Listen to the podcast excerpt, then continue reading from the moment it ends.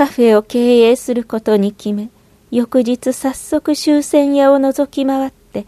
カフェの出物を探した。なかなか探せぬと思っていたところ、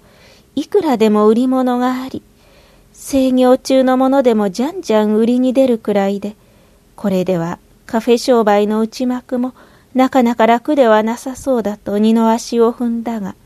しかし長子の自信の方が勝っ。マダムの腕一つで女給の顔ぶれが少々悪くても、結構流行らしていけると意気込んだ。売りに出ている店を一軒一軒回ってみて、結局、下寺町電停前の店が二つ井戸から道頓堀、千日前へかけての盛り場に遠くない割に、値段も手頃で、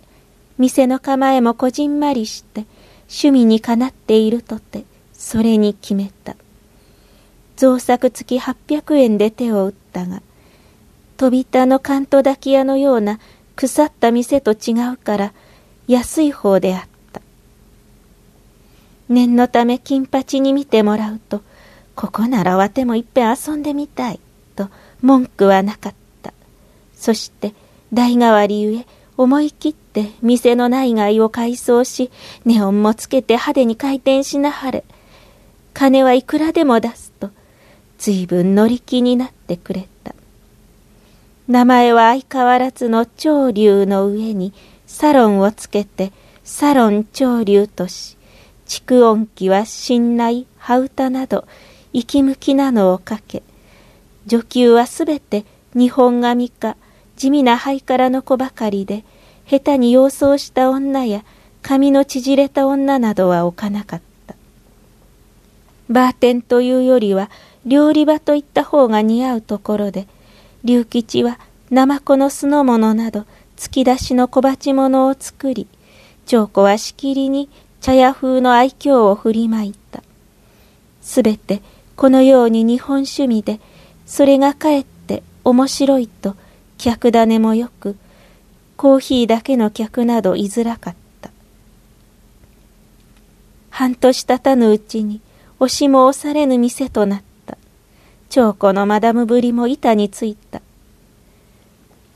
使ってくれと新しい女給が顔見せに来れば、頭のてっぺんから足の先まで素早く一目の観察で女の素性や腕が見抜けるようになった。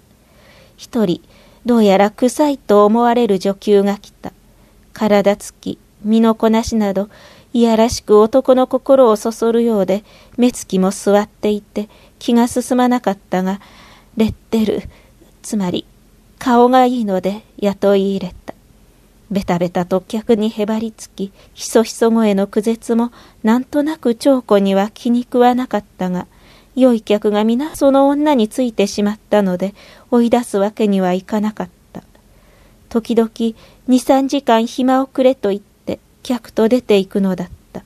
そんなことがしばしば続いて、客の足が遠のいた。てっきりどこかへ客を加え込むらしく、客も馴染みになるとわざわざ店へ出向いてくる必要もなかったわけだ。そのための家を借りてやることも後で分かった。いわばカフェを利用してそんな妙なことをやっていたのだ。追い出したところ他の女給たちが動揺した。一人一人当たってみるとどの女給もその女を見習って一度ならずそんな道に足を入れているらしかった。そうしなければ、その女に自分らの客を取られてしまってやっていけなかったのかもしれぬが、とにかく、長子はぞっと嫌気がさした。その筋に分かったら大変だと、全部の女給に暇を出し、新しくおとなしい女ばかりを雇い入れた。それでやっと危機を切り抜けた。店で承知でやらすならともかく、女給たちに勝手にそんな真似をされたら、もうそのカフェはダメになると、後で前例も聞かされた。女給が変わると、客種も変わり、新聞社関係の人がよく来た。新聞記者は目つきが悪いからと思ったほどでなく、陽気に子供じみて、長子を呼ぶにも、マダムでなくて、おばちゃん。長子の機嫌はすこぶるよかった。マスターことおっさんの龍吉もボックスに引き出されて一緒に遊んだりひどく家庭的な雰囲気の店になった。うと龍吉は、おい、こら、らっきょう、などと記者のあだ名を呼んだりし、その挙句、二次会だと連中とつるんで、今里新地へ車を飛ばした。長子も客の手前、息を利かして笑っていたが、止まってきたりすれば、やはり折檻の手は緩めなかった。近所では長子を鬼ババアと陰口叩いた。女給たちには面白い見物で、マスターが悪いと表面では女同士のひいきもあったが、しかし腹の中ではどう思っているかわからなかった。